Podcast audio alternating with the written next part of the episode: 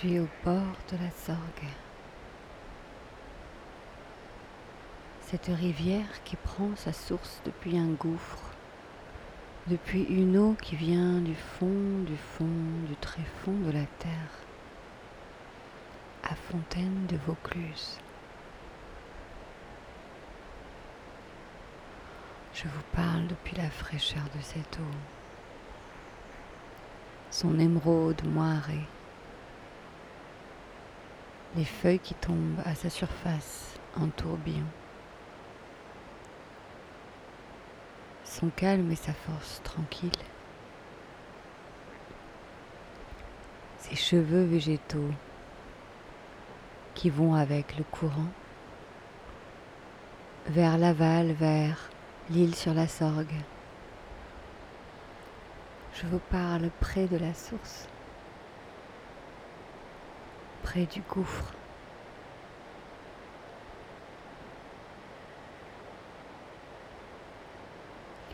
Aucun filtre ne peut rendre le verre éclatant, iridescent, qui émane depuis le fond de l'eau. Je suis officiellement sur les traces du poète René Char, 1907-1988 poète français, grand résistant, originaire de l'île sur la Sorgue. Ses traces sont évanescentes dans sa ville de naissance, alors je remonte le courant. Il est dit que le poète est un poète de la résurgence et de l'exurgence, de la fureur et du mystère, selon le titre d'un de ses recueils.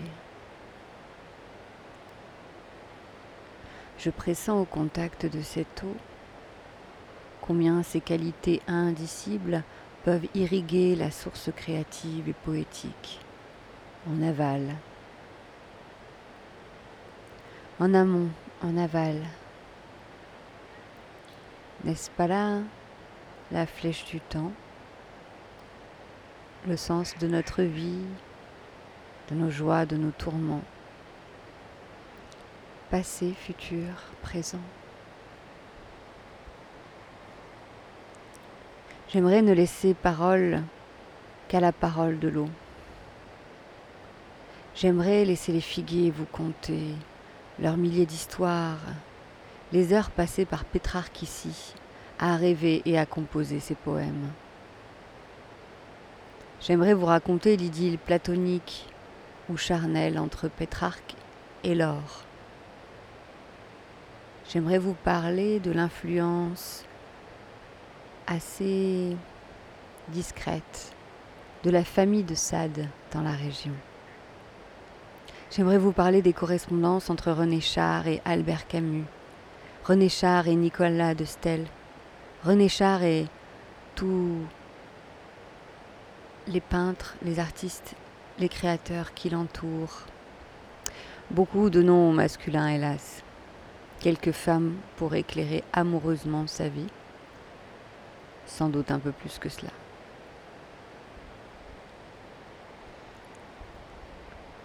Je suis hypnotisée par le verre de l'eau.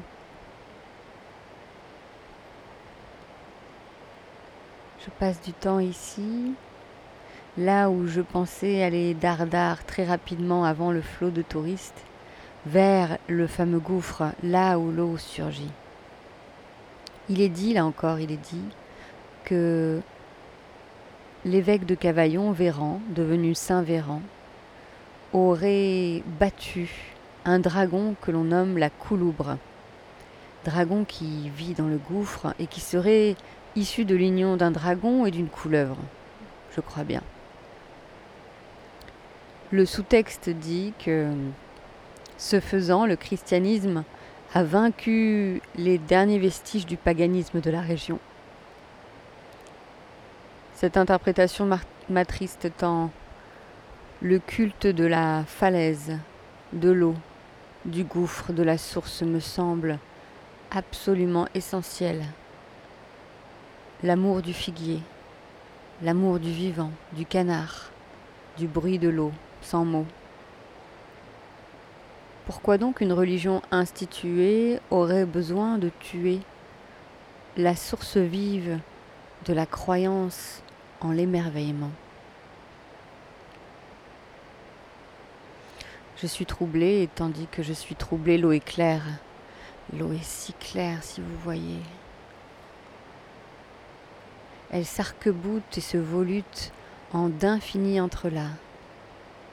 Aussitôt dessiné, aussitôt défait vers l'aval toujours, à la mesure de nos propres pas, tentatives, tentations, début, commencement. Elle dessine des hiéroglyphes infinis dans lesquels je ne me mire pas, mais je mire les possibles de la vie.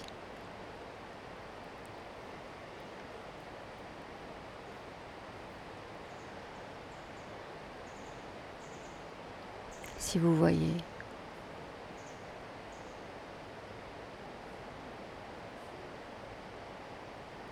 Je pourrais rester des heures ainsi, à la contempler, passer, passer comme le sang dans mes veines, translucide comme ma vie elle-même, comme cette journée avant de repartir pour Paris, de remonter, de quitter ce centre de gravité bien confortable du sud de la Provence de ces terres si récemment françaises, de ces terres gorgées d'histoires de papes et de seigneurs et de couloubres et de saints et de païens. Ce peuple, cette terre gorgée, présence de nymphes, de géants. J'ai eu la chance de passer par tous les états de l'eau, rivières, gorges, cascades, marmite, maintenant fontaine, source.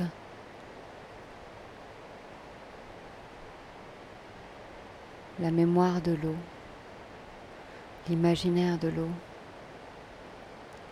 l'amour de l'eau pour nous m'émeuvent profondément.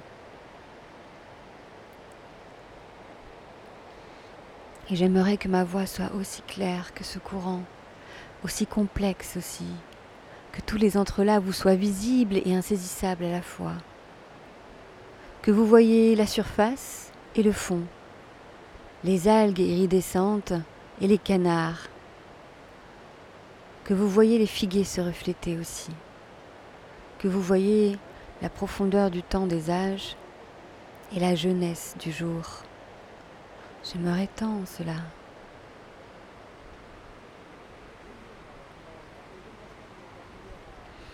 Mais voici que la rivière coule, que le soleil monte, que les marcheurs s'acheminent vers le gouffre, que je compte moi-même les minutes, car j'ai un bus de retour.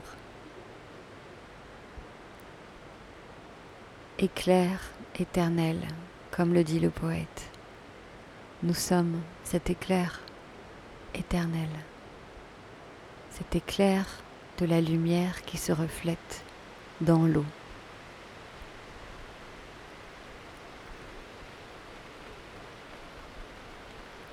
Si vous voyez ce qui se passe là,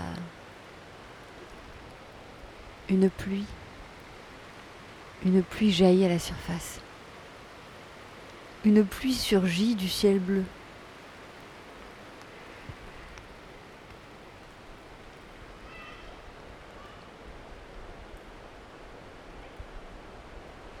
L'eau a frémi depuis le ciel et depuis l'eau. L'eau s'est rencontrée elle-même à la surface quelques instants.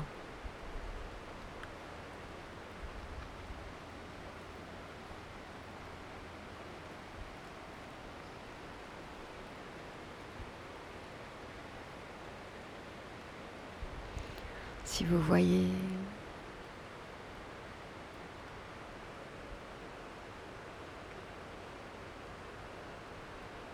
vous sentiez. Je vous souhaite des fraîcheurs infinies, de l'émeraude gratuite à foison, des reflets iridescents et des tourbillons. Je vous souhaite de passer de l'amont à l'aval et inversement tout le long de votre temps. Je vous souhaite comme le canard d'atterrir avec l'accent. Je vous souhaite de rayonner votre lumière immensément, façon gouffre, façon falaise, façon source de 300 mètres de profond. Je vous souhaite d'ouvrir votre grand bec et de dire, et de dire oui, tout ce qui sème vos pas. Je vous souhaite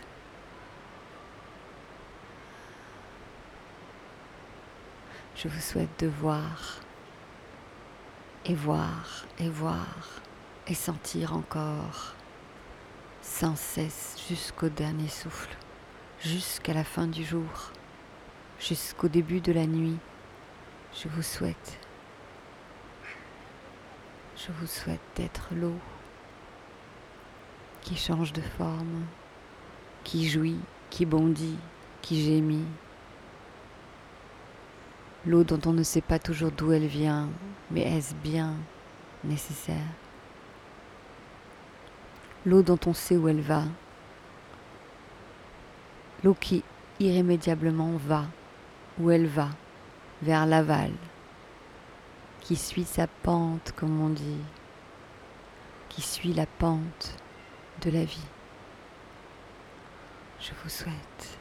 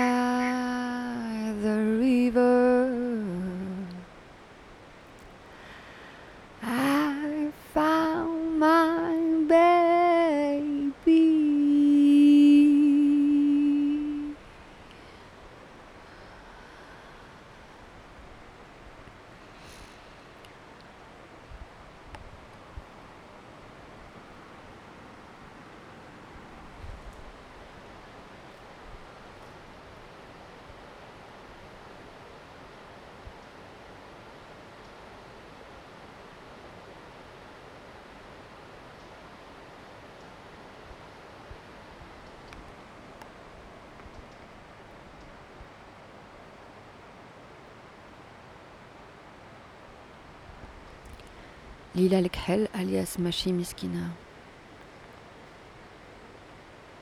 8 août 2021. Fontaine de Vaucluse. Vaucluse, France. Europe. Monde. Terre. Système solaire.